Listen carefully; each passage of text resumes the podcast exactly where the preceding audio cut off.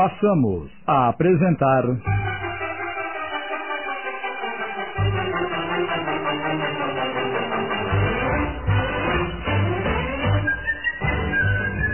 Lar Docilar, minissérie de Sidney Carbone.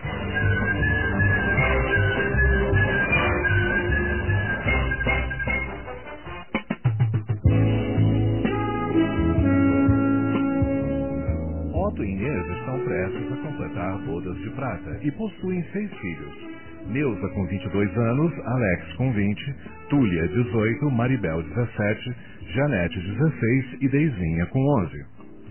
Para completar a numerosa família, Dona Geralda, 75 anos, mãe de Otto, veio se integrar a ela logo após a morte do marido havia seis anos. Otto é um comerciante próspero e toca com sucesso uma loja de materiais para construção.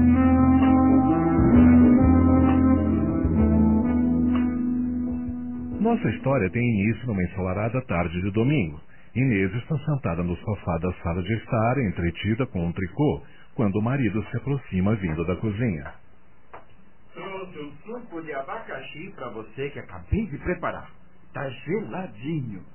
Tome, querida. Hum, um suco gelado com esse calor era tudo o que estava precisando. Hum, ai, que delícia! Se quiser mais, eu vou buscar. Não, obrigada. Já estou satisfeita.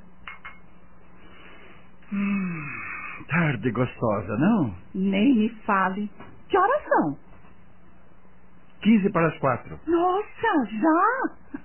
Fiquei tão entretida com esse tricô que nem percebi que as horas passaram. O que é que você está tricotando? Um casaquinho de bebê. Casaquinho de bebê? Ei, peraí. Não vá me dizer que aos 45 anos de idade você engravidou de novo? Deixe de ser bobo, Otto. Você sabe que eu já fechei a fábrica. Arre, pra que o casaquinho então? Eu vou dar de presente pro bebezinho de Dona Hermínia, que nasceu há uma semana. Ainda não fui visitá-lo e não posso chegar lá de mãos vazias. Ah, mas por hoje chega de tricô. Vamos assistir um pouco de televisão? Hum, poderíamos fazer um programa mais divertido. O que, por exemplo? O que acha de darmos umas voltas de carro, hein? Podemos parar no barzinho para tomar um chopp e depois, quem sabe, pegar um cineminha. Mas é uma excelente ideia, querido. Faz um tempão que não vamos ao cinema. E o que gostaria de assistir? Um filme bem romântico. Será que tem algum em cartaz? É só consultar a programação no jornal. Você faz isso enquanto vou tomar um banho. Claro. Nesse instante, porém, Dona Geralda, mãe de Otto, entra na sala indignada. Poxa vergonha!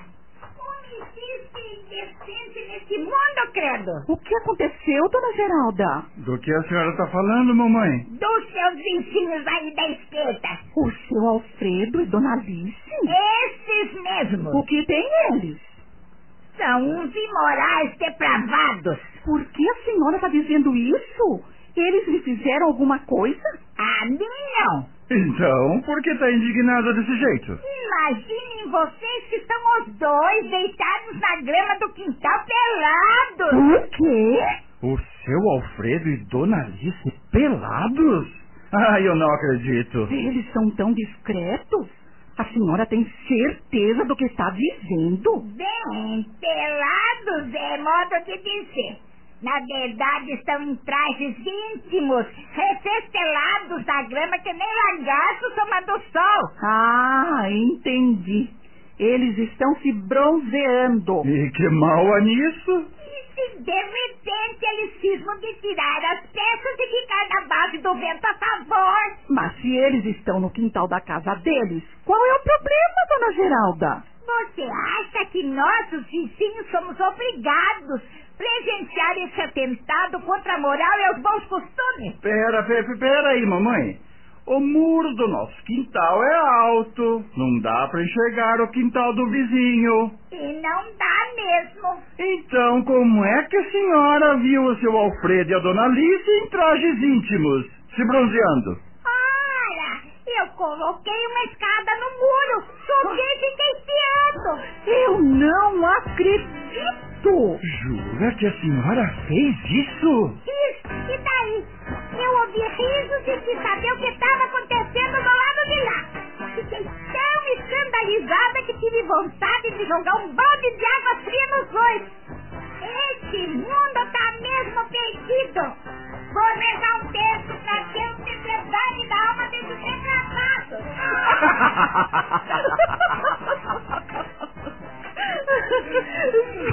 Sua mãe não tem jeito mesmo. Imagine subir no muro pra espiar o quintal dos vizinhos. Com aquela idade, já pensou que ela despenca da escada e se esborracha no chão? Deus me livre, nem me fale isso.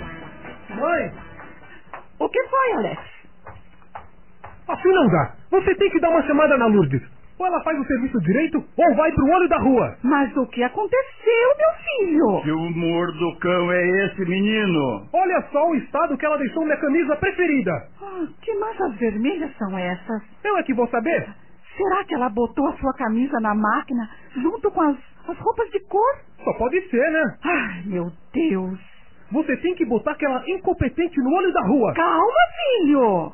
Acha que a Lourdes mancharia sua camisa por gosto? Deve ter sido um descuido. E agora? Como é que eu vou pra balada com uma camisa toda manchada? Ora, vista outra. Você tem dezenas de camisas. Mas eu queria usar esta pra combinar com a calça, né, pai? Amanhã, quando aquela relaxada chegar, eu vou meter a boca nela. Eu te proíbo de chamar a atenção da Lourdes. Vai que ela se aborrece e me deixa na mão. Você pensa que tá fácil arrumar empregada nos dias de hoje? Não quero nem saber. Que ela vai ouvir o que merece? Ah, isso vai mesmo. Ah, que gênio tem esse menino.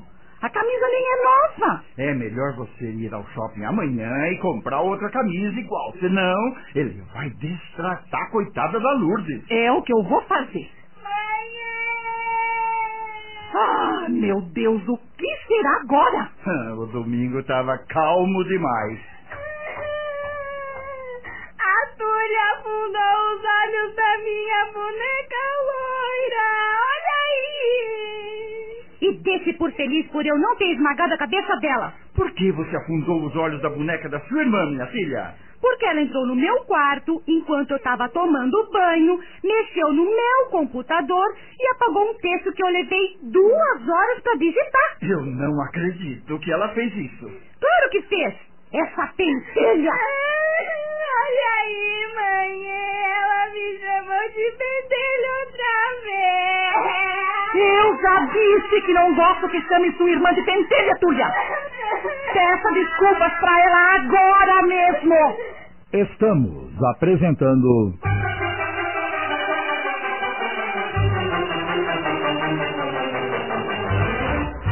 Lar do Pilar.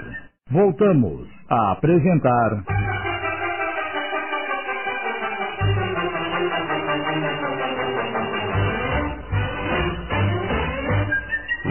Lar do Pilar. Minissérie de Sidney Carbone.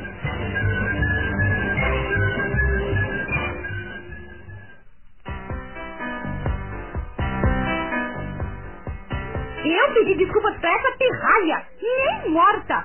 E ela que fica esperta, porque se puxar no meu computador outra vez, eu destruo todos os brinquedos dela. Ô, minha filha, releve, ela não fez por mal.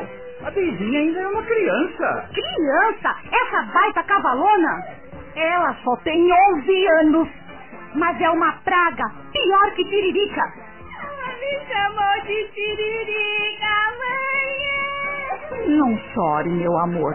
E você, Túlia, vê se tem um pouco mais de, de tolerância com a Deizinha. Tolerância uma pinóia. Por que será pra minha aula de direito na faculdade amanhã? Agora vou perder o resto do domingo pra visitar tudo de novo. Droga, viu? Qualquer hora eu sento o cacete nesse corpo. Por que você fez isso, Deizinha? Você sabe que sua irmã não gosta que mexa no computador dela. Eu queria passar um e-mail pra minha colega Vandinha. Esperar se ela terminar de usar. Ela tava demorando muito. Você acabou prejudicando sua irmã e isso não se faz. Você precisa parar de entrar no quarto dos seus irmãos e mexer nas coisas. Seu pai tem toda a razão. Outro dia o Alex reclamou que você revirou o guarda-roupa dele. Eu tava procurando a minha caixinha de música. E acha que ela iria estar no guarda-roupa do seu irmão? Mas eu já tinha procurado na casa toda e não estava.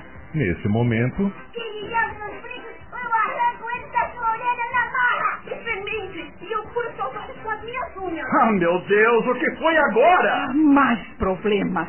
Maribel e Janete entram na sala atarracada. Mãe, peça pra essa baleia e tirar dos brincos já! Antes de ser baleia do que ser um pau de virar tripa como você. Ei, ei, ei, ei, Que troca de gentilezas é essa, hein? Vamos parar as duas? Ah. Da vovó e nem estranhei ainda. Devolva os brincos pra ela, Janete. Mas ela tem outro par novo, pai. Não interessa. Eu quero ir com esses e acabou. Você não tem vergonha de usar as coisas de sua irmã? Ela também usa as minhas e eu não falo nada. Olha só, a minha pulseirinha de prata no pulso dela. Eu só peguei porque você roubou os meus brincos. Eu não sou ladra, ouviu? Eu já disse pra parar e não ouviram? Mas que coisa! Será possível que não se tenha um minuto de paz nessa casa? Tire esses brincos e devolva pra sua irmã Janete. E você, Maribel? Entrega a pulseira da sua irmã. Só depois que eu verificar que ela não estragou o fecho. Com essas orelhas de elefanta. Tá rindo do que essa coisinha? Ela me chamou de coisinha, mãe. Ih, chega você também, Deizinha. Esse berreiro já me deu nos nervos. Maribel e Janete vão resolver esse problema lá dentro. E não quero ouvir mais um pio. Ou a cinta vai cantar no lombo das duas, entenderam? Vamos, o que estão esperando? E já os meus brincos. Antes devolva a minha pulseira. Ai, meu Deus, que inferno! Essas meninas me tiram do sério, sabia? Nem parece que são irmãs. Vivem como cão e gato. Qualquer hora eu vou bancar o ignorante e fazer uma besteira, Inês. Você vai ver. É?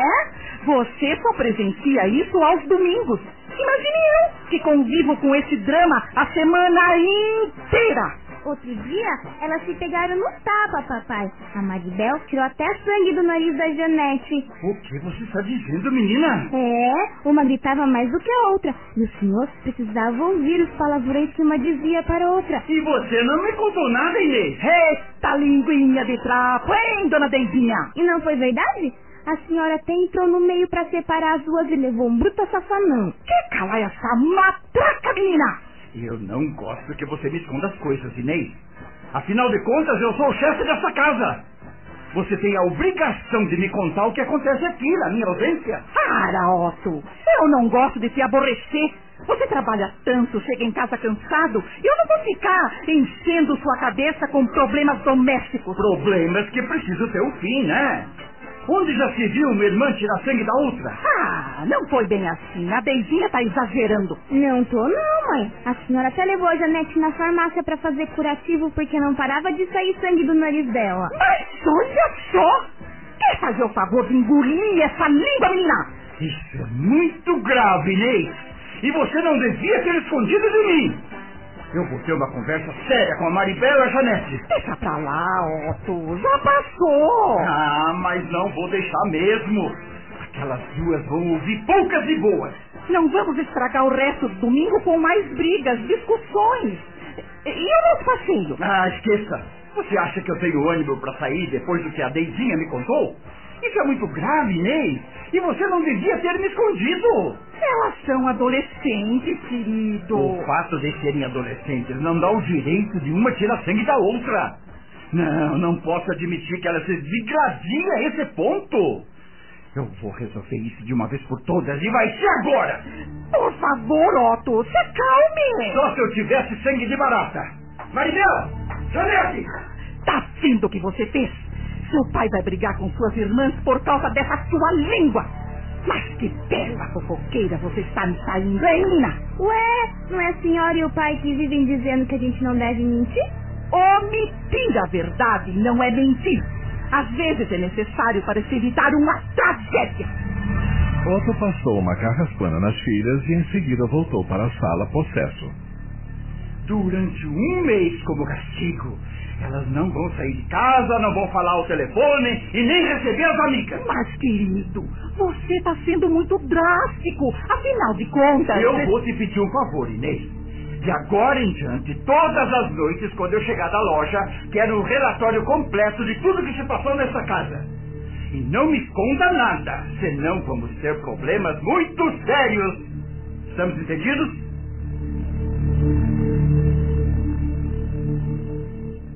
Você não está exagerando? Quero um relatório completo de tudo o que aconteceu durante o dia, para que eu tome as devidas providências. E isso não vale apenas para a Maribel e a Janete, mas também para o Alex e a Túlia. Ah, tudo bem. É a única maneira de evitar que a discórdia se instale nessa casa. É preciso cortar o mal pela raiz, Inês, ou acabaremos perdendo o controle sobre os nossos filhos. Se você quer assim, assim será. Vamos ver se essa cambada entra ou não entra nos eixos.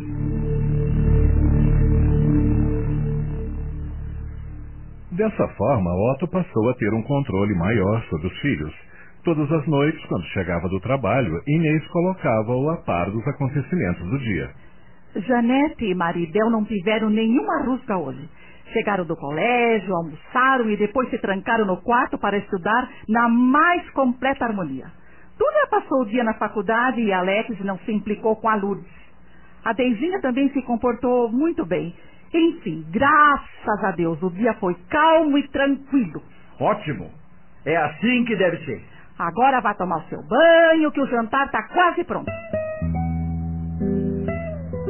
E durante alguns meses, o método adquirido por Otto funcionou com sucesso. O lar, doce lar da família, parecia um pedacinho do céu. Nada de rusgas, brigas e discussões. Todos se entendiam, se respeitavam e se davam muito bem. Entretanto, como é natural do ser humano, acabamos desleixando dos cuidados quando imaginamos o distanciamento do perigo. Como a harmonia parecia ter se instalado na casa, Inês começou a relaxar na vigilância. Otto chegava do trabalho cansado, tomava banho, jantava e só queria saber de cama. Nem se preocupava mais em saber como o dia havia transcorrido no lar. Assim, certa noite, quando botou os pés em casa. Boa noite, querida. Ai, que bom que você chegou, Otto. Estava tão ansiosa. Por quê? Aconteceu alguma coisa? Infelizmente. Ei, não estou gostando da sua cara. Precisamos ter uma conversa séria, mas vá no quarto. Eh, Venha comigo. Fale, Inês, o que, é que está acontecendo? Algum problema com os nossos filhos? Muitos, muitos problemas. Não me diga que eles. Calma, Otto, calma. Não fique nervoso antes de saber dos fatos. Então desembuche de uma vez. Acho que o período de calmaria acabou. A Maribel e a Janete voltaram a se desentender, o Alex não larga do pé da Lourdes e a Túlia... Mas o que é que está acontecendo nessa casa? Até algumas semanas você não tinha uma queixa dele? Pois aí que está o problema. Invigilância. Invigilância? Tanto da minha parte como da sua. Como estavam se portando bem, afrouxei o nó da preocupação. E você seguiu pelo mesmo caminho, deixando de exigir o relatório diário. Eles se sentiram invigiados e voltaram a agir com o instinto natural dos jovens da sua idade. Discordam um do outro, discutem, brigam e só não se agridem fisicamente porque sempre acabam entrando no meio. Eu não acredito que vamos voltar a viver naquele inferno outra vez. Se não tivéssemos sido relapsos, isso não estaria acontecendo. E o que é que a gente vai fazer agora? Temos que adotar um outro meio para promover a paz. Sim, mas isso ainda não é tudo. Tem mais? Ai, Bem, hoje a dona Marta, nossa vizinha aí da frente, veio fazer uma queixa da Deizinha. O quê?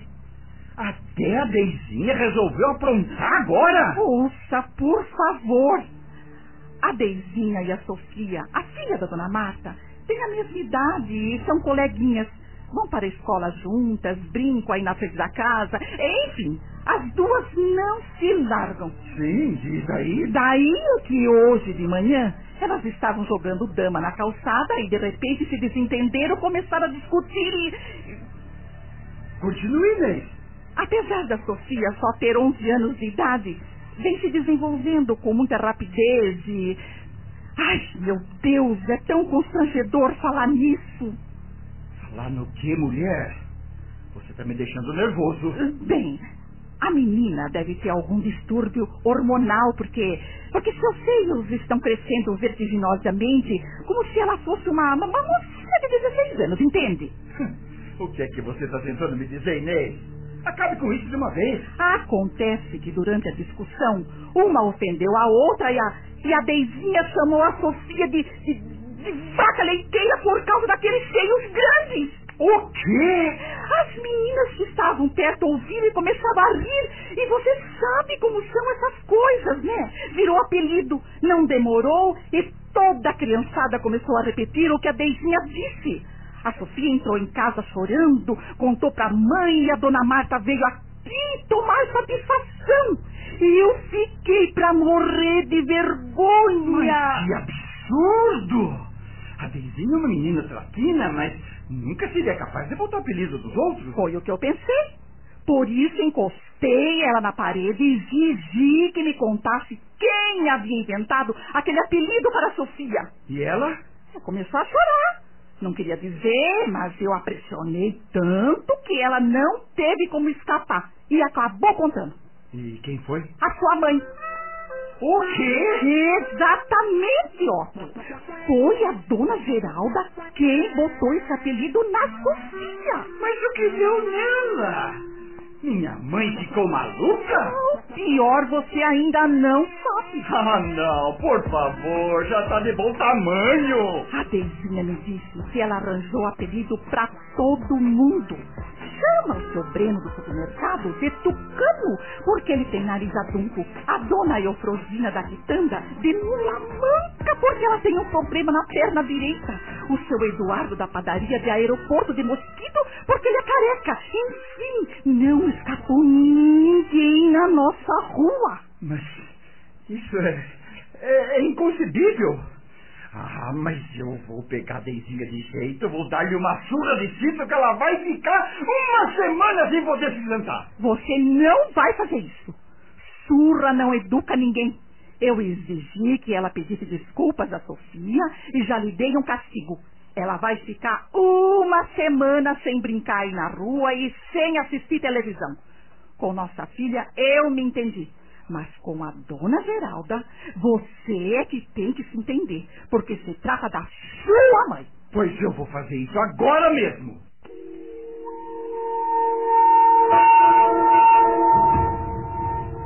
Francamente, mãe, me custa acreditar que a senhora teve a coragem de fazer essa traquinagem. Isso é coisa de moleque. Afinal, o que pretende botando apelido nos nossos vizinhos? Me dispor com eles? Ora, faça meu favor. Não deixo porque tanto carnaval por uma bobagem dessa. Apelido não tira pedaço de ninguém. Mas constrange, inibe, machuca. Principalmente quando mexe com compleição física de uma pessoa, como é o caso da Sofia. Pois a dona Marta devia me agradecer, isto sim. Agradecer? A senhora perdeu mesmo a razão. Não deu problema físico da filha, quem sabe o apelido não abre os seus olhos e ela toma uma providência. Sim, porque aquela menina precisa de um médico urgente. Se aos 11 anos ela tá assim, imagine quando tiver 18. Já pensou que tamanho estarão aqueles seios? Isso é problema dela. A senhora não tem nada a ver com isso. Estamos apresentando.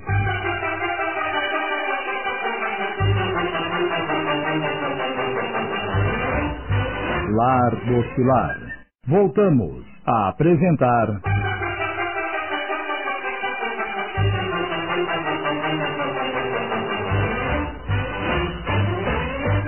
Lar do Pilar. Minissérie de Sidney Carbone.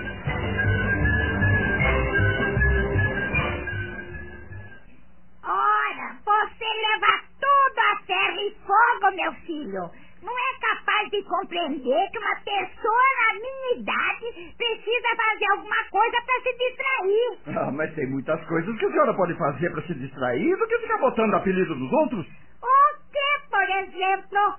Ficar sentada numa cadeira de balanço fazendo crochê? Por que não se integra a um grupo da terceira idade?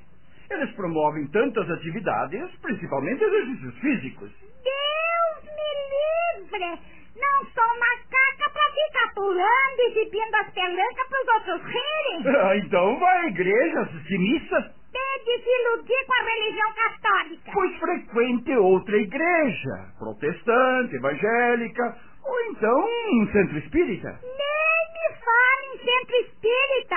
Eu não acredito em vida após a morte. A senhora às vezes fala cada bobagem. Não se preocupe, meu filho.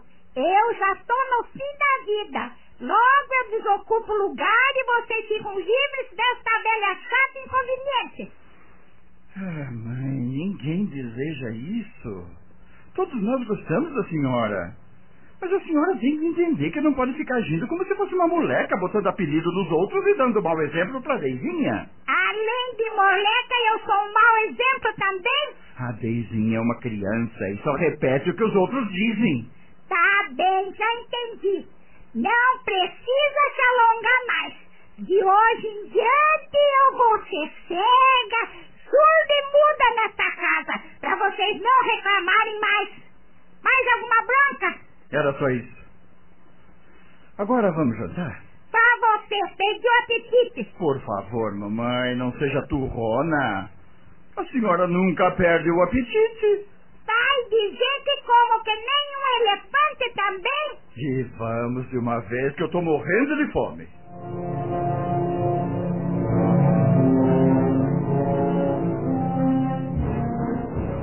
Após esse diálogo com o filho, Dona Geralda maneirou um pouco em suas atitudes inconsequentes. Entretanto, a vida naquela casa prosseguiu aos trancos e barrancos, pois Otto e Inês, por quanto tivessem se esforçado, não conseguiram mais manter o controle sobre os filhos, uma vez que a primeira tentativa degringolara por culpa deles mesmos. Onde foi que você enfiou a minha sandália branca, Janete? Ela sumiu da sapateira. E eu aqui vou saber? Ah, você usou ela sábado passado. Mas botei no mesmo lugar. Procure direito. Aqui ela não tá. Vai ver, ela saiu andando sozinha e foi dar uma volta na praça. Se a minha sandália não aparecer em cinco minutos, eu arranco seus olhos, gorda desgraçada. Te esmago a cabeça, palito equilibrado. Querem parar com essa discussão, vocês duas? Então diga pra essa folgada deixar de pegar as minhas coisas. Vão brigar lá dentro e me deixem em paz. Sumam da minha frente as tuas. Quando não era isso, Mãe! O que foi, Alex? Você disse que eu intrigo com a Lourdes, mas vai dar uma olhada no meu quarto.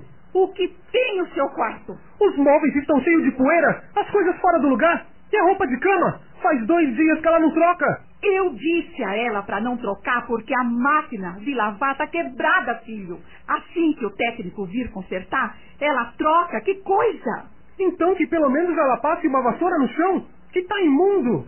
Ah, assim que a Lourdes chegar do supermercado, eu peço para ela cuidar do seu quarto, Alex. Não precisa ficar com esse humor de cão. Melhor seria você dispensar esse incompetente. Isso sim.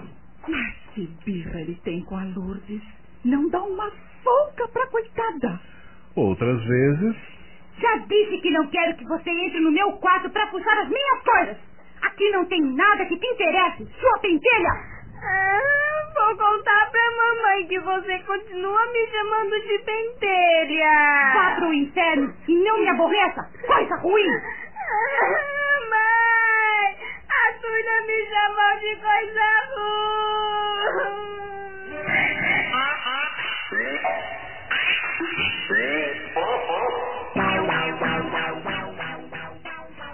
Certo dia Lourdes estava arrumando a sala quando.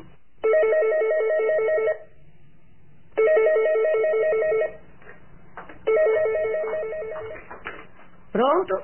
Residência do senhor Otto Alvarenga? Oi, Neuza, como vai? Tá sim. Quer falar com ela? Espere só um pouquinho. Dona Inês, telefone! É a sua filha Neuza.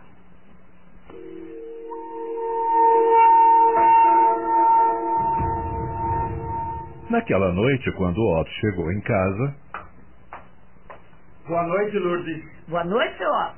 E a Inês? Tá no quarto. Pediu pro senhor ir falar com ela assim que chegar. Ah, lá vem problema.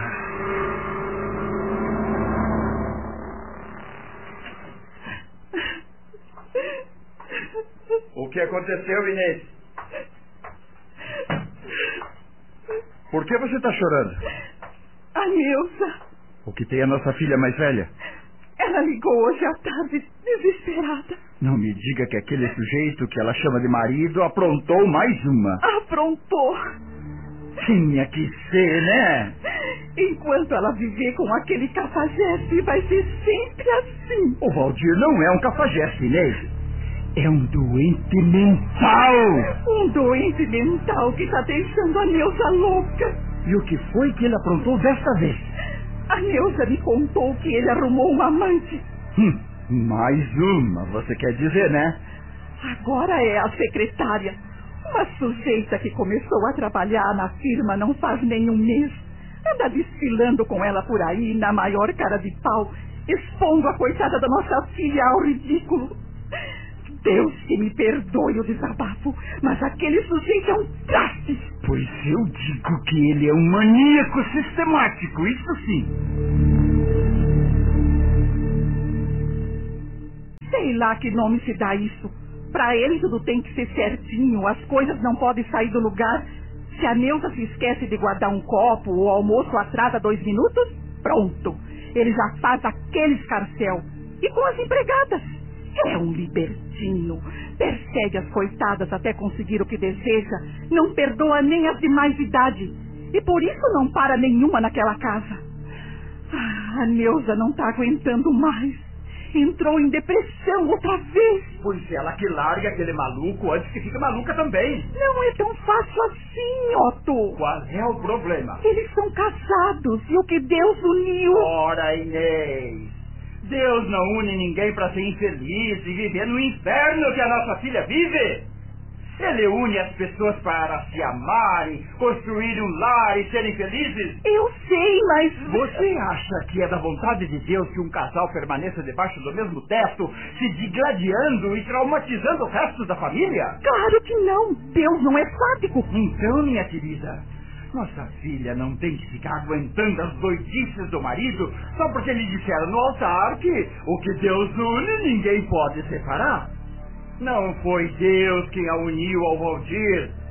A julgar pelas consequências, foi o diabo, isso sim. Credo, Otto! Nem fale uma coisa dessas. Acha que é da vontade de Deus que uma moça boa e honesta como a Neuza sofra desse jeito? Pode ser o resgate de erros cometidos em vidas anteriores. Mas se ela tem condições de sair dessa, é porque já deve ter pagado as suas dívidas.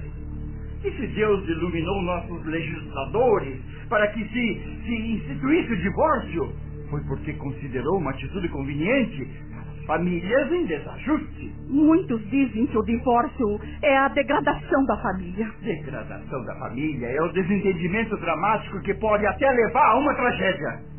E isso está acontecendo todos os dias. Você não assiste na televisão? São filhos matando pais, pais matando filhos e assim por diante. Entretanto, eu não acredito que a Neuza teria coragem de abandonar o Valdir. Desde que ela entenda que isso é necessário para o bem de ambos, por que não? E ela entenderá, porque foi criada num ambiente espírita. Acontece que, apesar de tudo, ela ama o Valdir. Ama nada, Inês. Ninguém pode amar o seu torturador. Você teria condições de me amar se eu lhe cuspisse na cara? Deus me livre! Pois aquele maluco faz pior. Cospe na alma da nossa filha. Então por que ela continua presa a ele até agora? Para obedecer a um comportamento hipócrita da sociedade. Não será porque ela depende dele financeiramente? É, também pode ser isso. Não vou afirmar que ela nunca o amou. Caso contrário, não teria se casado com ele. Mas o sofrimento acaba com todos os bons sentimentos. E mais cedo ou mais tarde, o amor acaba indo para a cucunha. Vai ver, isso já aconteceu e ela ainda não se deu conta. Ai, o fato é que ela está muito mal. Me disse que não tem vontade de comer, que não consegue dormir. Toma doses violentas de remédios e nem assim consegue pregar os olhos. A Rutineia, minha irmã, já havia me dito. E como a Rutineia soube? Ela foi visitá-la e me ligou nervosa. Disse que quando entrou no quarto da Neuza se arrepiou toda, porque o ambiente estava carregado. Se a sua irmã disse isso, eu acredito. Ela é uma médium competente, nunca se engana. Deve ter topado com os obsessores do Valdir. Precisamos ajudar nossa filha, Otto. Claro que precisamos. E vamos ajudar. De que maneira? Amanhã eu dou uma escapada da loja e vou conversar com ela. Convença a abandonar aquele sujeito e traga de volta esta casa. É o que eu pretendo fazer.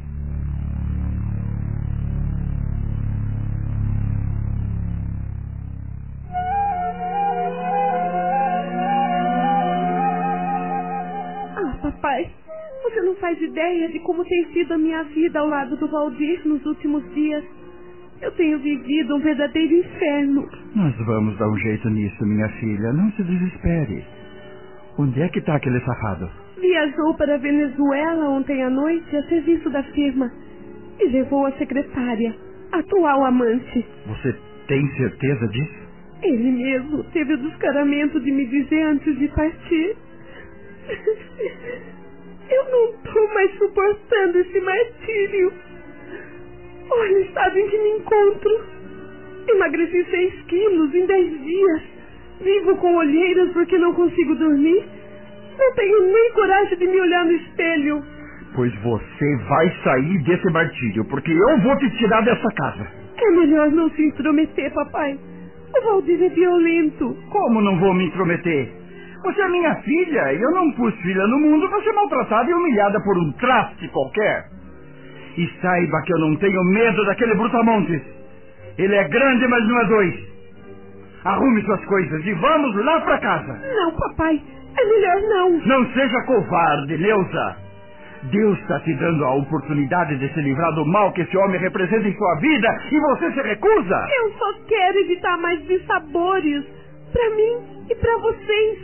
Se o Valdir chegar de viagem e não me encontrar, com certeza irá me procurar na sua casa e armará um escândalo. Ele que se atreva a fazer escândalo na minha casa e vai ver o que acontece. Eu chamo a polícia e mando prender aquele infeliz. Vamos embora, filha. Você não fica mais nem um minuto nessa casa. Melhor deixar as coisas como estão, papai. Eu não quero tumultuar a vida de vocês. Eu não vou sair daqui sem levar você comigo. Mas a nossa família já é tão grande. Onde é que eu vou ficar? Não se preocupe com isso. Quartos é o que não falta naquela casa. Eu não quero incomodar ninguém. Não é justo. O que não é justo é abandoná-la à sua própria sorte. Acha que sua mãe e eu teríamos paz sabendo o que você está passando? Ai, eu não queria abandonar o meu lar, papai. O seu lar ou aquele ordinário? Filha, você vai acabar morrendo se continuar insistindo em permanecer ao lado do Valdir.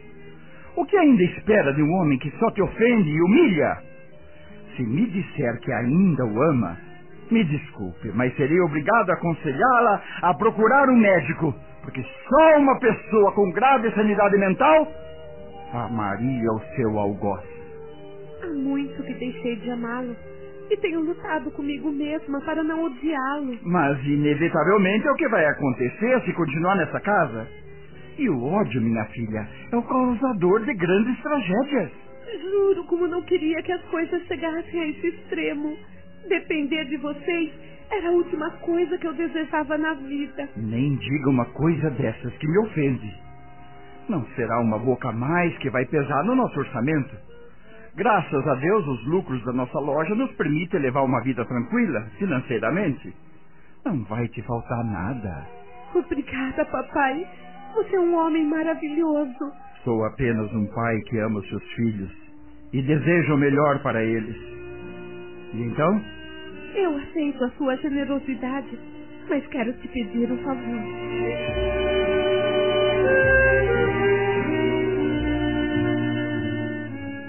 Estamos apresentando.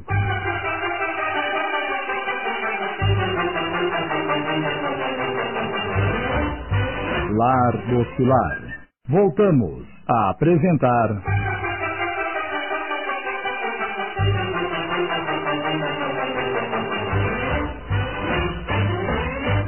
Lar do Pilar. Minissérie de Sidney Carbone.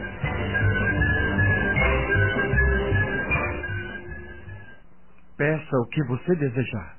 Venha me buscar à noite. Prometo que estarei com as malas prontas.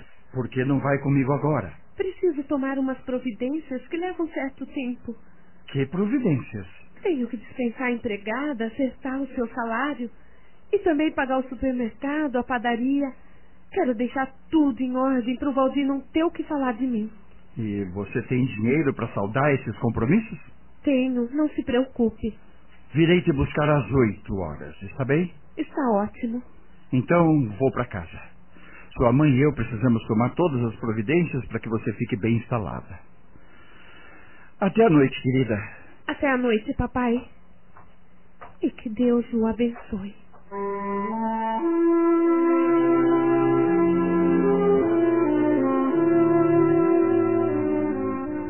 Otto chegou em casa e trancou-se com a Inês no quarto, onde tiveram uma longa conversa. Após o almoço, chamaram os filhos, Dona Geralda e a empregada na sala e contaram o que estava acontecendo com a filha mais velha. Todos ouviram atentos e preocupados. E concluindo, Neuza está depressiva e precisando da nossa ajuda. Necessita de cuidados especiais, muito repouso e tranquilidade. Por isso, Inês e eu decidimos trazê-la para nossa casa, a fim de que ela se recupere. Mas para isso, vamos precisar da colaboração de todos vocês. É, meus queridos.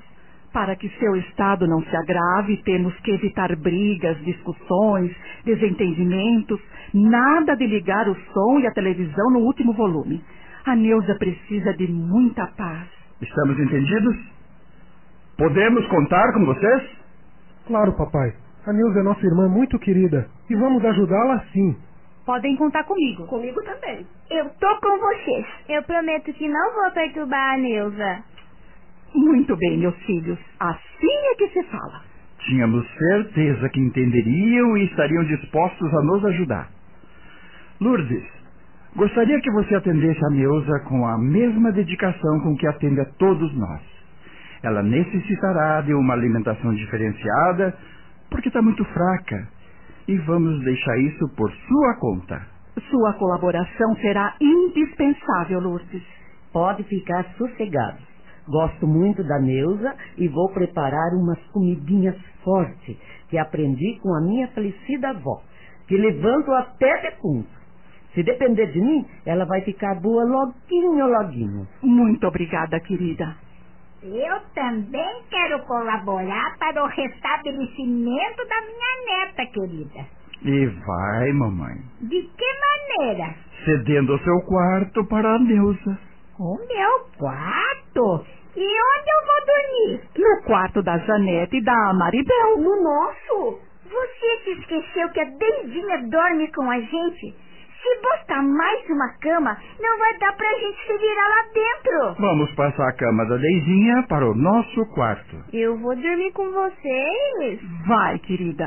Ah, mãe, eu não quero. No quarto de vocês não tem som. Não ouviu a mamãe acabar de dizer que não quer que ligue o som? Só pentelha. Aí, mãe, ela me chamou de pentelha. Eu não quero dormir no quarto de vocês. Você ainda não tem querer. Tem que fazer o que a gente manda e acabou. Eu não quero, eu não quero. Pare com esse berreiro, menina. Que coisa! Parece uma manteiga derretida. Essa ideia não me agrada nem um pouco. Nem a mim. E posso saber por quê, baronesas?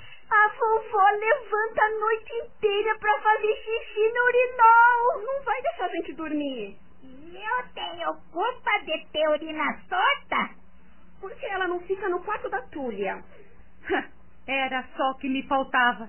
Se esqueceram que eu faço faculdade de Direito e preciso de concentração para estudar? Hipótese completamente descartada. Então o Alex esqueci do quarto dele pra Neuza e durma na sala. É, bebê. Mamar na vaca você não quer, né? Nem pensar. Não tem mesmo outra solução, papai. Pense bem. É, Quem sabe se... Chega! Não quero ouvir mais um pio! Foi assim que a Inês e eu decidimos e assim será. Agora vamos tomar as devidas providências. Lourdes, você cuida de transferir a cama da Deizinha para o meu quarto, enquanto a Inês e eu desmontamos a da mamãe e passamos para o quarto da Janete e da Maribel. Já tô indo. E você, Alex, desça até o porão e pegue aquela cama que pertenceu a Neuza quando ela era solteira. Faça uma boa limpeza e traga aqui para cima. Vamos deixar tudo arrumado, porque logo mais à noite eu vou buscá-la. E quero que ela encontre tudo em ordem. Ok.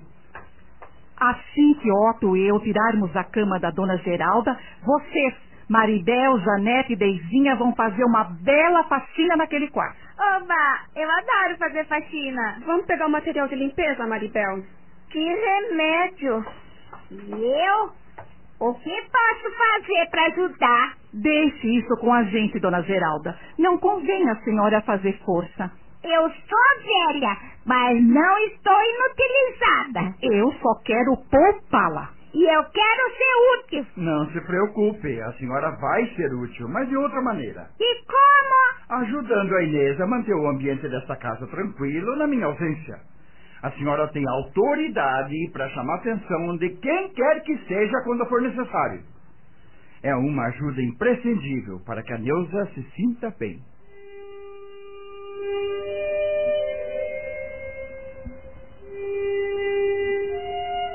Naquela noite, após o jantar, antes de sair para ir buscar a filha, Otto fez uma última recomendação aos filhos. Não se esqueçam de tudo que combinamos. A irmã de vocês vai necessitar de todo o nosso amor e carinho, e principalmente do nosso respeito. Não nos decepcionem, por favor. Já entendemos, pai. Confie na gente. Só mais uma coisinha. Sua mãe vai pedir para a tia de vocês, a Rutineia, vir aqui em casa durante alguns dias. Fazer o quê? Ela virá aplicar passes na Neuza. E você acha que isso resolve alguma coisa? É claro que resolve. Tenho minhas dúvidas. Se a senhora fizesse ideia do quanto isso é benéfico para quem está perturbado, não abriria essa boca, mamãe.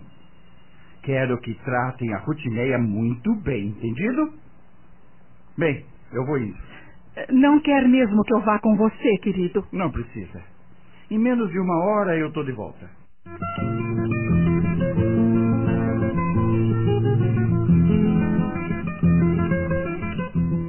Neuza foi recebida com carinho pela família e não conseguiu conter a emoção. Eu nem sei como agradecer o sacrifício que todos estão fazendo por mim. Não é nenhum sacrifício, Neuza. Não queremos agradecimentos, mas o seu bem-estar, querida. O Valdir foi a maior decepção da minha vida. Não esquenta a cabeça, maninha. Logo, logo você nem vai mais se lembrar daquele infeliz. O Alex tem razão, querida. Não pense mais nele sim na sua saúde que necessita de cuidados especiais. Eu vou me recuperar desse mal, vovó.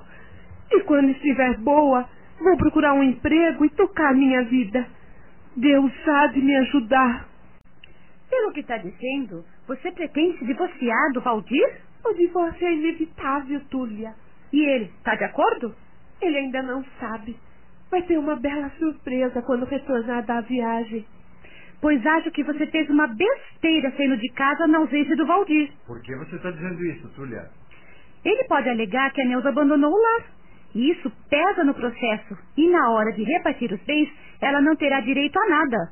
Mas isso é um absurdo. De onde você tirou essa ideia, menina? Vocês se esqueceram que eu estudo direito? Conheço as leis. A sua irmã só saiu daquela casa porque estava sendo maltratada. Eu não acredito que a lei favoreça um crápula como aquele. Se ela corre esse perigo, seria aconselhável que voltasse para casa e esperasse ele voltar da viagem para resolver a situação. Isso é que não. Para aquela casa, minha filha não volta nunca mais. Concordo com o Otto. Eu tenho testemunhas do quanto era maltratada, Túlia. As empregadas que trabalharam lá viam tudo e podem depor a meu favor. Isso não conta, minha filha? Conta, se o Valdir não for mais esperto. Como assim? Ele tem dinheiro, papai, e pode pagar para que as empregadas se recusem a testemunhar. Não acredito que o fariam. Pelo contrário, elas têm muito o que reclamar dele porque sofriam assédio sexual. Mais uma razão para o Valdir oferecer muito dinheiro a elas. E dinheiro, minha cara, sempre fala mais alto. Eu não acredito que aquele sujeito seja tão baixo para chegar a esse ponto. Mas ele é, mamãe, e seria capaz, sim. A Túlia está certa. Só agora me dou conta disso. Então não seria conveniente acatar a sugestão da vovó? Você volta para casa, espera ele retornar da Venezuela e depois. Não, Alex, eu não vou voltar. E querem saber? Pouco me importa o que ele possa alegar ao juiz. Só quero que me deixe em paz e desapareça para sempre da minha vida. É assim que se fala, minha filha. Nenhum bem e nem todo o dinheiro do mundo é mais importante do que a paz do espírito. Você não precisa de nada daquele canalha. Mas não é justo ela sair desse casamento sofrido com uma mão na frente e outra atrás. A vovó tá certa. Você tem seus direitos, pombas. Não seja covarde e lute por eles. Eu não te entendo, Túlia. Primeiro você disse que a nossa irmã vai perder os seus direitos e agora quer que ela lute? Epa, peraí, estressadinho. Eu não disse que ela vai perder seus direitos. Disse que há essa possibilidade, caso Valdir entre com uma ação alegando o abandono de lar. Não distorça minhas palavras. É, Alex, ela não afirmou nada. Mas deixou você com a pulga atrás da orelha. Ara, vai te catar, Alex. Ei, vamos parar? É melhor encerrar esse assunto. Não adianta ficar fazendo previsões precipitadas. É isso mesmo. Vamos esperar para ver o que acontece. Ai, ainda bem que vocês não tiveram filhos. Senão tudo seria mais complicado. É verdade que o Valdir está tendo um caso com a secretária Neuza. E que levou ela junto para a Venezuela? É, é verdade, sim. Mas que sujeito safado, hein? Ele parecia tão tímido quando vocês namoravam. Quem diria que ele fosse se revelar um garanhão? O que é garanhão, mamãe? É especula de rodinha. Eu já disse para encerrarmos esse assunto, gente. Que coisa! Parece que são surdos. Você comeu alguma coisa antes de vir pra cá, minha filha? Tomei um copo de leite, vovó. Só isso? Deve estar tá morrendo de fome. A Lourdes já foi embora, mas eu vou preparar uma comidinha bem gostosa para você. Não precisa, mamãe. Faz dias que perdi a vontade de comer. É por isso que tá magra desse jeito. Vai ver, ela tá fazendo regime pra virar modelo, vovó. Pronto! A pentelha tinha que abrir esse bocão de burro. Aí, mãe, a Dulha me chamou de bogal de burro. Pare com isso, Deizinha. Filha, você não pode deixar de se alimentar no estado em que se encontra. Tá querendo morrer de inanição? O que eu posso fazer se a comida cresce na minha boca e eu não consigo engolir? Você tem que fazer um esforço, querida. Uma sopinha de legumes com carne vai te fazer bem. Eu preparo num minuto. Não quero, mamãe. Obrigada. Prometo que amanhã me esforçarei para engolir alguma coisa, mas hoje não. O que mais desejo agora é me estirar na cama e descansar. Claro, meu amor. Vamos te deixar sozinha para não te perturbar. Mais tarde eu venho te desejar boa noite. Está bem. Obrigada pelo que vocês todos estão fazendo por mim. Não precisa agradecer, minha filha. Nós te amamos e só queremos te ver bem. Vamos sair, gente? Todos deixaram o quarto. Neuza suspirou profundamente, depois fechou os olhos e desligou-se dos problemas, sem, entretanto, conseguir dormir. Rosa e Inês foram para seu quarto conversar sobre o destino da filha, enquanto Dona Geralda e os netos se reuniram na sala com o mesmo intuito. Ai, que trapo! Quem visse essa menina dois anos atrás, tão viçosa, tão linda e cheia de vida, não diria que chegaria a esse extremo. Confesso que me assustei quando vi ela entrar por aquela porta. E aquelas olheiras, então? Parece que ela não dorme há anos. Coitada da Neuza. É, meus netos, o sofrimento acaba com as pessoas. Que isso sirva de exemplo para vocês duas, ouviram? Tá falando com a gente, Alex? É, com vocês sim. Que conversa é essa? Tá rogando praga na gente, é? A Neuza era espevitada igualzinha a vocês. Namorava gato e cachorro. Na hora de assumir compromisso de casamento, pensou que tinha escolhido o gato, mas escolheu o cachorro e acabou com o rabo entre as pernas. Desculpem o humor negro, mas não deixa de ser engraçado.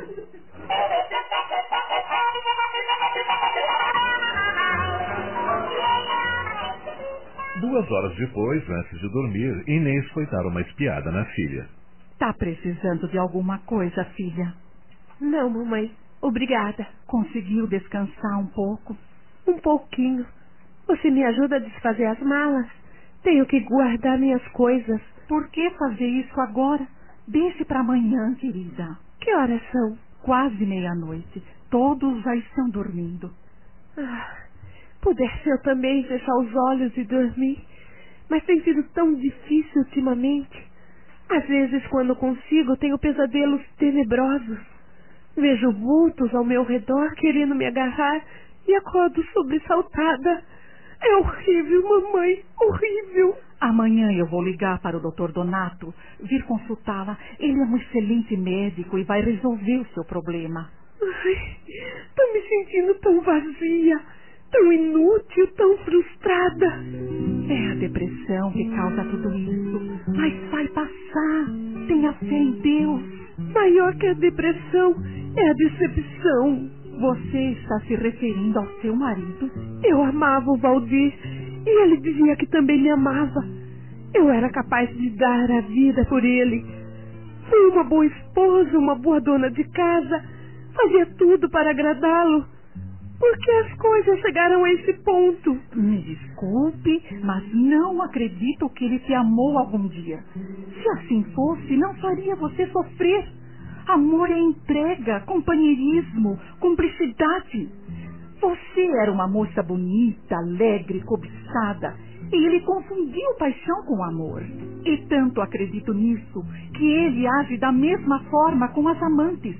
Troca elas como quem troca uma calça ou uma camisa. O que vai ser da minha vida?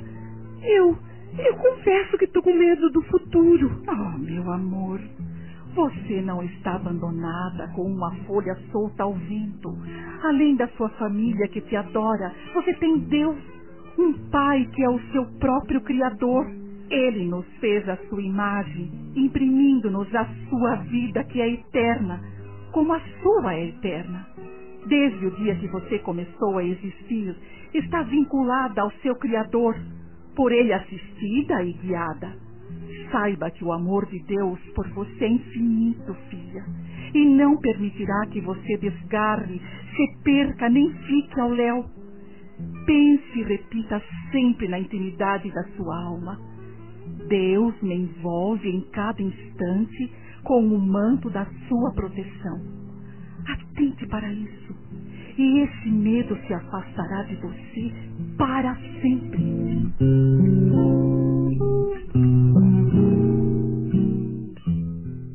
Estamos apresentando.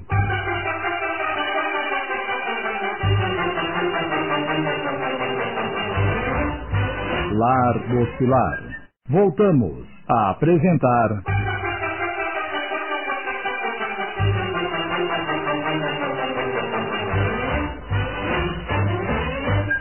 Lar do Pilar. Minissérie de Sidney Carbone.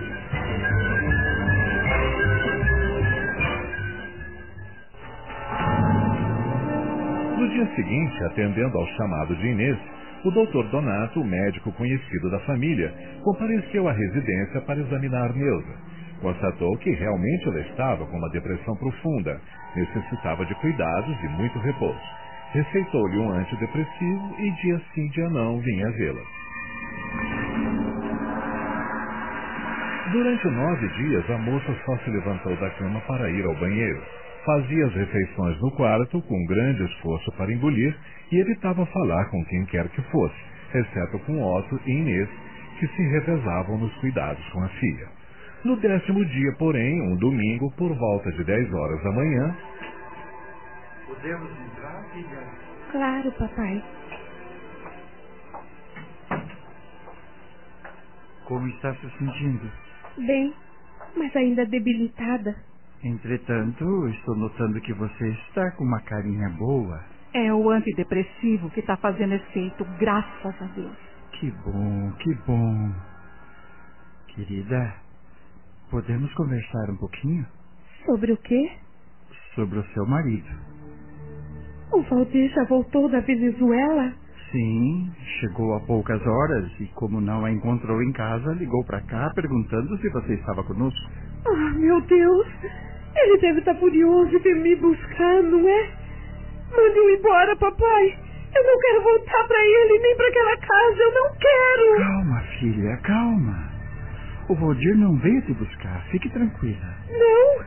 Foi sua mãe quem atendeu, mas quando viu que era ele, passou o telefone para mim. Eu é que não ia falar com aquele descarado. E o que você disse a ele, papai? Confirmei a sua estada nesta casa e disse a ele que você quer o divórcio. E o que ele disse? Por incrível que pareça, também achou que seria a melhor solução para vocês. Eu não acredito. Estou falando a verdade. Confesso que imaginei que íamos ter um terremoto. Afinal de contas, uma notícia dessas não se comunica por telefone. Mas ao contrário, seu marido se mostrou até aliviado. Ficamos quase meia hora conversando. E no final, ele se prontificou a contratar um advogado para cuidar do divórcio. Disse que mandará ele te procurar nos próximos dias com a papelada para você assinar. E tem mais. Disse que você terá todos os seus direitos preservados. Mas o que deu nele? Custa-me acreditar que tenha aceitado o fato com passividade? Isso não é do seu feitio. Com certeza ele já deve ter acertado sua vida com a atual amante, a secretária. É, pode ser. Ou ele não seria tão flexível. Isso te incomoda? Se você me fizesse essa pergunta há uns cinco meses atrás, eu diria que sim. Hoje, nem um pouco. Entretanto. Entretanto? O desmoronamento de um casamento é sempre uma coisa triste. Quando nos unimos, eu tinha tantos sonhos. Sua vida ao lado daquele homem foi um verdadeiro pesadelo. Você ainda é nova, querida. Vai conhecer outras pessoas, terá outros sonhos. Tenha fé. Deus está do seu lado. Você ainda será muito feliz.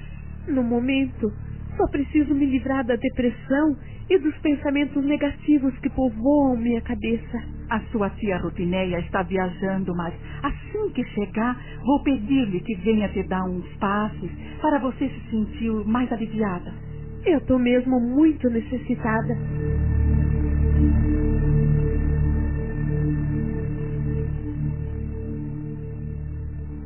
Uma semana depois, Inês ligou para a casa de Rutineia. Ela já havia retornado da viagem. Inteirada do atual estado da sobrinha, a médium prontificou-se a visitá-la na primeira oportunidade. Promessa feita, promessa cumprida. No dia seguinte, logo no início da tarde, Rutineia chegou à casa da irmã. Que bom que você atendeu ao meu pedido, Rutineia. A Neuza está precisando muito da sua ajuda. E eu estou aqui para isso. Ela melhorou da depressão, mas continua muito perturbada. Pudera. Vivendo com aquele homem carregado de espíritos obsessores, não me admira que não tenha se apoderado dela também. Você acha? Na última visita que lhe fiz, vi dezenas deles naquela casa. Faça tudo o que você puder pela minha Neuza, irmã. Me leve até o quarto dela. Me acompanhe.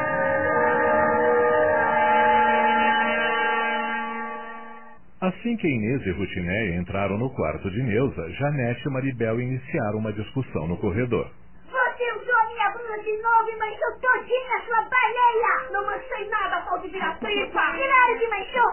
Olha só como ela tá toda vermelha! Eu não tomo vinho! Eu também não tomo! Foi você sim, sua rolha de prova! Então prove! Prove sua saracura do brejo! Saracura da velha, saracura da minha! Que discussão é essa? Ah, é a Janete e a Maribel brigando por causa de roupa. Essas duas não se entendem. Com esse barulho, como é que eu vou conseguir me concentrar? Espere só um instante. Inês abriu a porta do quarto e. Meninas, pare com isso! A filha de vocês veio aplicar um passe na Neuza, mas com esse barulho infernal é impossível!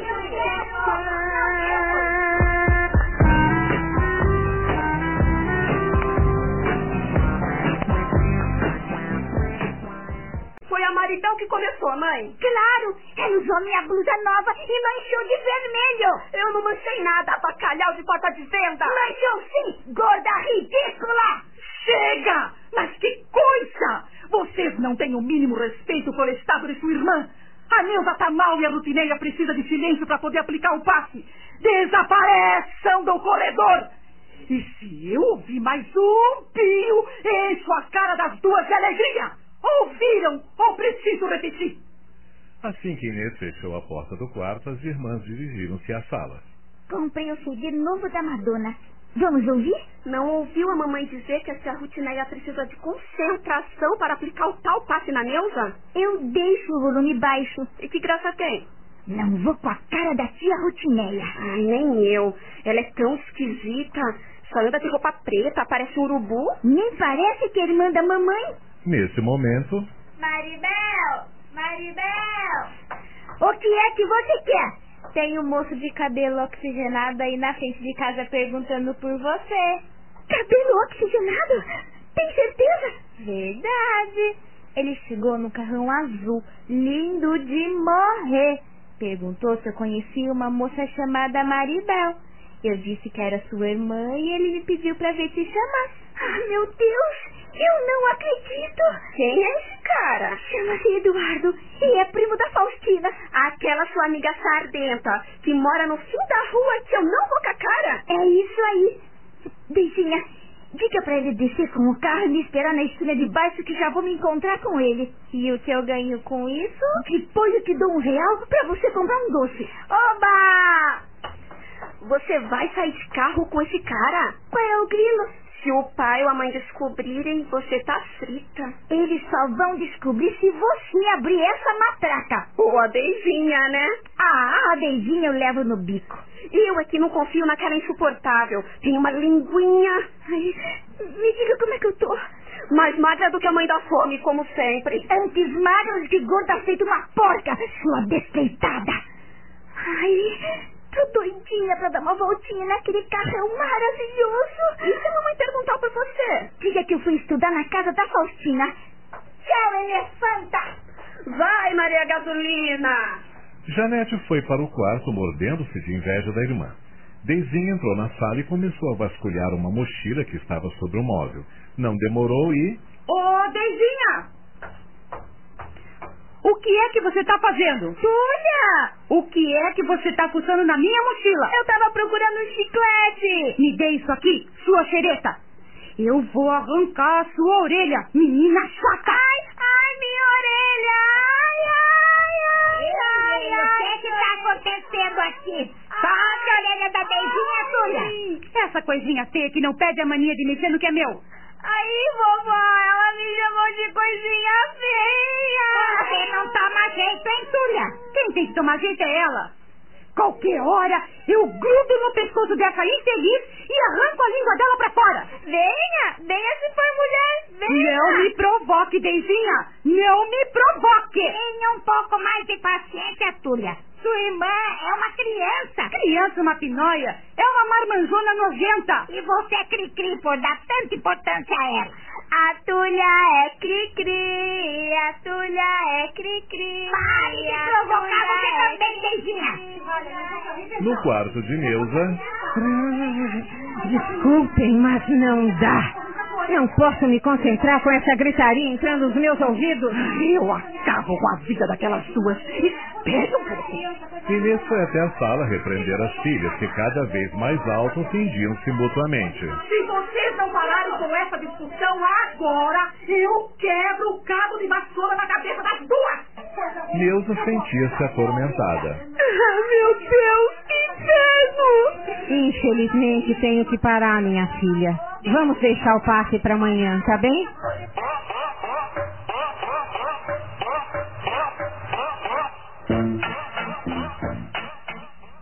No dia seguinte, por volta das 10 horas da manhã, Otto entrou em casa muito nervoso. Inês, Ué? O que você está fazendo em casa a esta hora? Não devia estar na loja? aconteceu uma coisa muito desagradável. O que foi? O Valdir, O que tem aquele crápula? ele... Ele tá morto, Inês. O que você está me dizendo? A polícia esteve lá na loja para me comunicar o fato. A polícia? Você não faz ideia em que sujeirada aquele canalha estava metido. Sujeirada. Imagine você que ele chefiava uma quadrilha que roubava carros. O quê? Eu não acredito. Mas é verdade. Ele estava sendo investigado há algum tempo e ontem à noite a bomba estourou. Me explique isso direito, Otto, ou eu vou acabar tendo um troço. Através de um telefonema anônimo, a polícia localizou um galpão na saída da cidade para onde eram levados os carros roubados. Alguns eram desmontados e retirados as peças para venda. Outros, depois de adulterados, eram enviados para o Uruguai para serem vendidos. Meu Deus! A firma que ele presidia fazia a falsificação dos documentos. Mais de 20 pessoas estavam envolvidas no escândalo. E como ele morreu? Não me diga que... A polícia invadiu o galpão e foi recebida a bala. E no confronto, Valdir recebeu um tiro e, e morreu no local. E por que a polícia procurou você? Um dos homens que foi preso informou que ele era meu genro. Queriam saber sobre a família dele para informar o ocorrido. Eu dei o endereço dos seus pais em Belo Horizonte e com certeza já devem ter entrado em contato com eles. Meu pai misericordioso! Com que espécie de homem nossa filha estava casada, Otto? Um ladrão de carros! Um bandido! Como é que vamos dar essa notícia a ela? Não vai ser fácil, mas a Neuza precisa saber. Mesmo porque ela vai ter que prestar depoimento à polícia. Depoimento? Ela foi casada com o Valdir durante dois anos. A polícia precisa saber como eles viviam, se ela suspeitava de sua atividade ilícita. É evidente que não, senão teríamos contato. Eu sei, querida, mas é um procedimento legal e nossa filha vai ter que passar por isso. Mas ela está doente, Otto. Você devia ter dito à polícia que ela não está em condições de depor. Calma, Inês, calma. A polícia tem que fazer a parte dela. Não pode ser de outra maneira.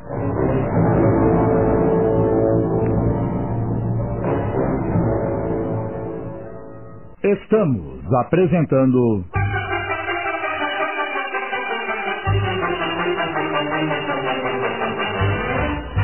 Lar do Pilar. Voltamos a apresentar.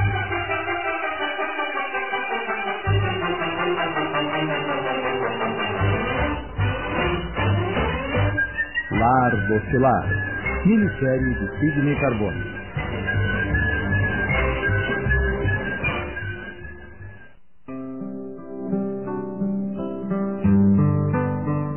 Neuza sofreu mais uma grande decepção quando soube das verdadeiras atividades que o marido exercia e sua morte trágica. E durante várias semanas teve de se submeter a dramáticos interrogatórios na delegacia de polícia. Todos esses dissabores, entretanto, contribuíram para agravar seu estado depressivo. Inevitavelmente, o Dr. Donato teve de aumentar as doses de remédios que ela necessitava tomar. A pobre moça estava tão frágil e infeliz que perdera a vontade de viver. A minha vida tem sido decepção em cima de decepção. Não vejo nenhuma luz no fim do túnel. Então, para que continuar vivendo? Seria melhor morrer. Não fale assim, que me corta o coração, filha. Eu não consigo ficar em paz. Minha cabeça é um turbilhão de pensamentos ruins.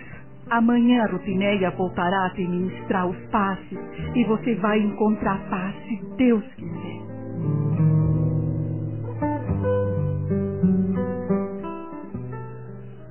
A médium, carinhosa e prestativa, fazia sua parte, mas não encontrava colaboração. Cada vez que tentava se concentrar para iniciar o seu trabalho. Quantas vezes eu tenho que dizer que você precisa tomar cuidado com as minhas roupas, Lourdes? Você lavou minha calça de linho branco com sabão comum e ela ficou amarela. Ela já estava amarela, porque fazia mais de um ano que você não usava. Mentira, sua incompetente. Você que é um estressadinho. Eu vou exigir que minha mãe te ponha no olho da rua. Ah, é? Olha só como tremo de medo. Desaforada. Insuportável. Vá pro inferno. Só se você for junto. Calem a boca, vocês dois! Respeitem a doença da Neuza! Era impossível Routiné aplicar o passe e orar em favor da sobrinha enferma. A médium dizia para si mesma: Não consigo, meu Deus, não consigo. Não assimilo e nem transmito a força fluídica necessária. Preciso de ajuda.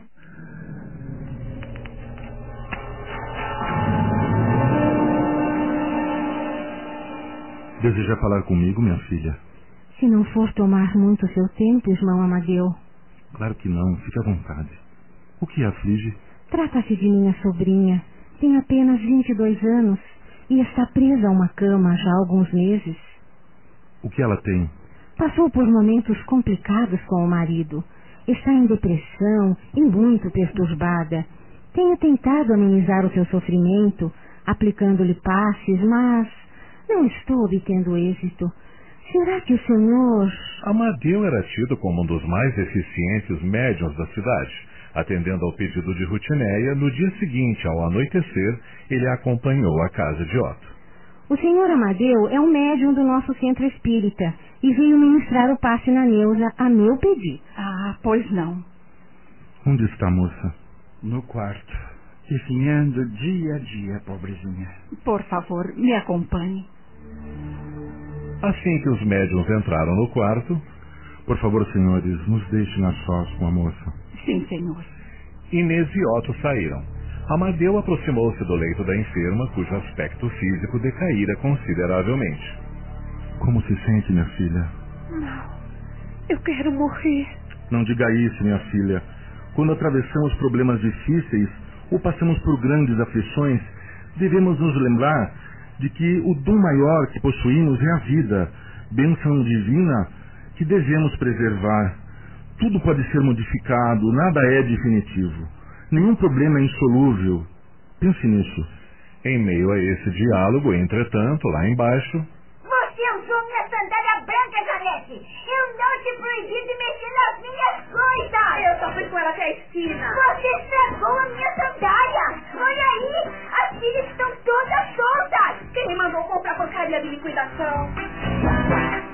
Por que você ainda não passou nessa vida listrada? Porque eu estou preparando o jantar. Mas eu vou sair agora e preciso dela. Então faça você mesmo. Empregadinha malcriada. Estressadinha idiota. Júlia, onde você pôs a boneca preta?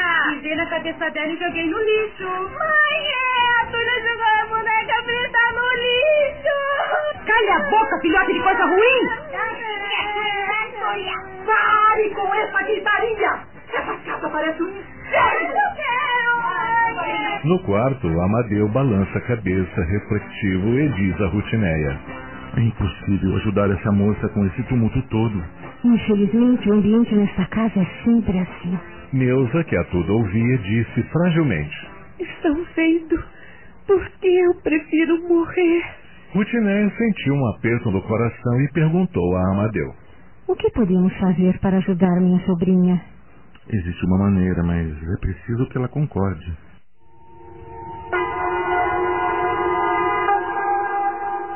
Minutos depois, Rutineia e Amadeu entram na sala. Inês, ansiosa, pergunta ao médium. E então, senhor Amadeu, o senhor acha que os passes vão curar minha filha? Senhora, o passe não é um remédio milagroso capaz de curar qualquer doença. Ele ajuda, acalma o espírito em sofrimento, mas não surte efeito num ambiente tão conturbado. O senhor está querendo dizer que. A Neuza não pode continuar vivendo nesta casa tumultuada, Otto. Essas brigas e discussões só pioram o estado dela. Por isso, aconselhado pelo irmão Amadeu, vou levá-la para passar uma temporada comigo. Já conversamos e ela está de acordo. Espero que vocês também concordem. Se é para o bem dela, é claro que concordamos, não é, Inês? Não existe melhor lugar para ela do que a sua casa, Rutineia. E nós nos encarregaremos de levá-la ao centro espírita, onde reina paz e harmonia, para que ela receba a ajuda de que necessita.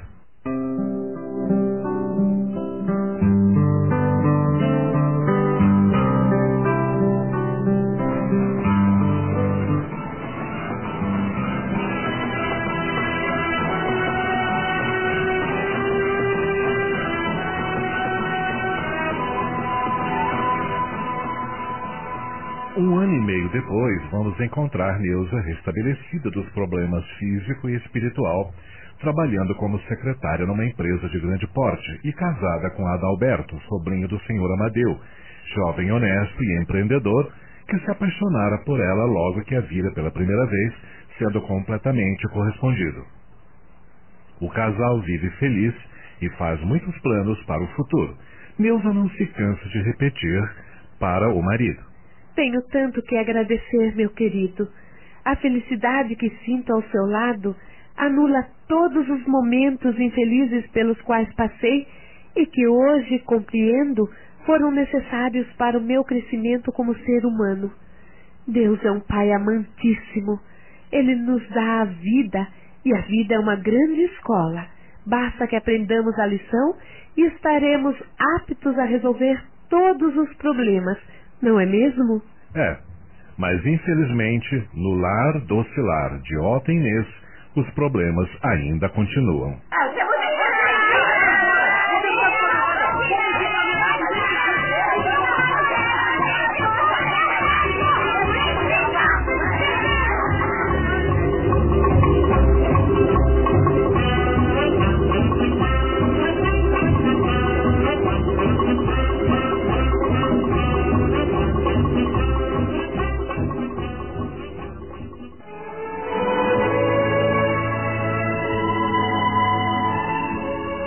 desse trabalho radioteatral é uma ironia pelos problemas que a vida em família apresenta.